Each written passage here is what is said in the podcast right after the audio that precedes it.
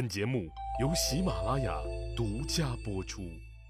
上一集里，我说到了孟尝君家有个门客，讨饭吃还挑肥拣瘦的，还敢耍小性子撂筷子走人。这个主儿一跑，孟尝君连忙追了上去，端着自己的饭菜跟他比。结果俩人的饭菜是一模一样的。这老兄一看，觉得很丢面子。他说：“孟尝君真心实意的待我。”我呢，却起了疑心，我以后还有什么脸见人呀？他觉得他自个儿啊没法混了，迫于面子，这家伙干脆拔剑自杀了。从此以后，孟尝君更是名声在外，更多的门客蜂拥而至。人一多，必然是贤人能士、鸡鸣狗盗之徒混杂其中，而孟尝君对这些人一律热情接纳，不挑肥拣瘦，童叟无欺。这下子，孟尝君的美名在这些行走江湖人的口中就传得更远了。没多久，就连最西边的秦昭王也听说了孟尝君的贤名，觉得这个人肯定是有两把刷子的，就想取为己用。于是，他派人请孟尝君到秦国当丞相。秦昭王为了表达自己的诚意，还让自己的哥哥晋阳君到齐国当人质，作为保证金存在齐国。用实际行动向齐国人表明，我们秦国人只会重用孟尝君，不会伤害孟尝君。究竟是去还是不去？孟尝君一时拿不定主意。他的门客对他进行了一千零一次的说服，阻止他到秦国去发展，但是他始终做不了最后的决定。当时的苏代作为燕国派来的间谍，也在齐国工作和活动。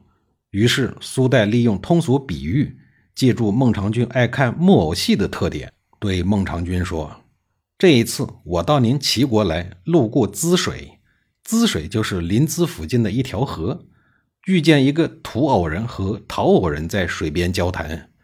陶偶人对土偶人说：‘你是西岸的泥土，比喻晋阳君来自西方的秦国，用水调和，把你制作成人形。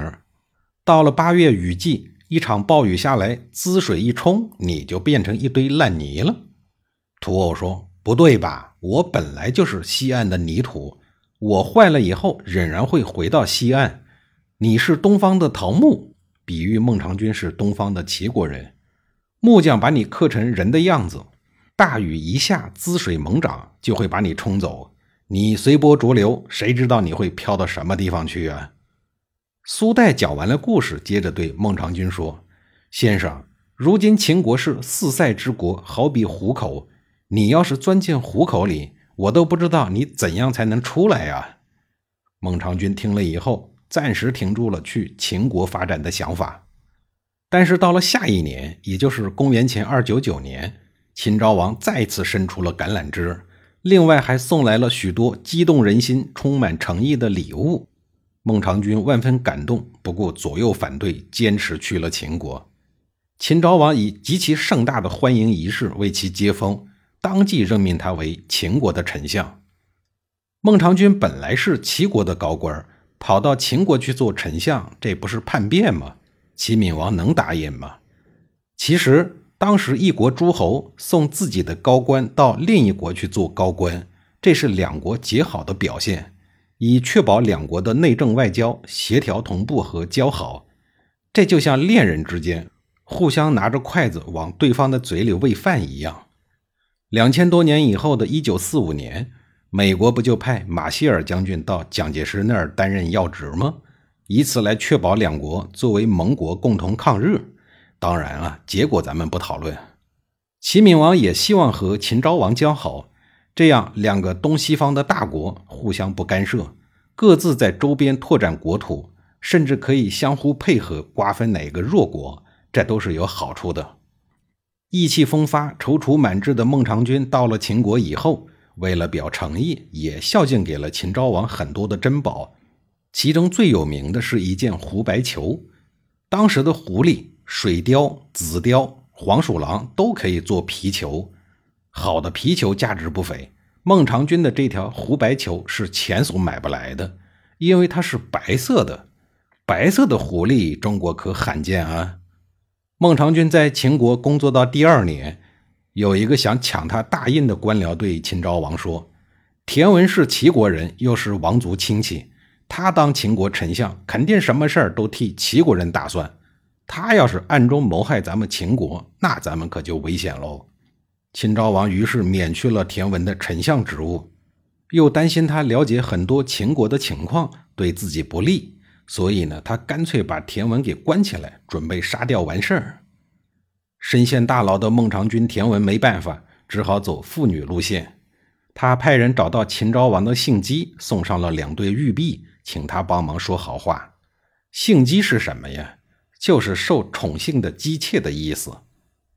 在财宝的作用下，信姬答应帮孟尝君求情免死，但是想要那件白狐裘皮做回报。哎呀，这女人啊，永远都喜欢一样东西，那就是漂亮衣服。这都两千多年过去了，女人这习惯一直就没改，我看是改不了了。可是孟尝君只有一件狐白裘，已经送给了秦王了，这可怎么办呢？孟尝君陷入了苦恼之中。这时候，他的门客里有个人说：“不怕，我有办法，我会学狗叫，我把它偷出来。”当天晚上，他披着狗皮，学着狗叫，从狗洞里钻进了国家仓库。偷走了那件白狐裘袍，咸阳城顶的月亮一片惨白，静谧无声。这会儿看出孟尝君不分青红皂白养门客的好处了吧？贤人能士有他们的智慧，鸡鸣狗盗之徒也有他们的门路啊。秦昭王的姓姬得了白球，大喜过望。当天晚上，他穿上了漂亮的衣裳，喷上了令人晕眩的香水，然后跑去向秦昭王放电。秦昭王很快就被电晕了，面红耳赤、抓耳挠腮的就要去求欢。姓姬说：“别呀，人家要你先答应一件事儿。什么事儿啊？我答应你，快点说吧。孟尝君这样的贤人，要是被您诛杀了，天下贤士岂不就都裹足不来了？秦国如果落后挨打，我们的幸福生活不就屈指可数了？”妩媚万千的姓姬用纤纤细指点着秦昭王的鼻子，说道。已然受不了的秦昭王觉得很有道理呀，于是当即就发出一道指令：孟尝君一行可以离开秦国，给他们一份封传。封传就是一块刻有合法旅行身份的通行证，上面盖着鲜红的大印。孟尝君拿到手续以后，立刻就卷着行李走人了。他生怕秦昭王变卦，他带领着门客们疯跑了一天一夜。借着夜班的星星，终于赶到了东方两百公里处的函谷关。只要出了关，就到了中原的安全地带了。四野一片空漠，天上繁星闪烁，夜风冷冷。几辆马车在星光下止住了脚步。回望秦国的城邑，只剩下一片昏暗的影子。眼前突兀的是关门深锁，关城巍然屹立，犹如铜墙铁壁。这个时候正是半夜三点到五点。人们最怕老虎出来的时候，所以叫寅时。寅就是虎。孟尝君出不去了，怎么办呢？下一集里我再给您详细的讲述。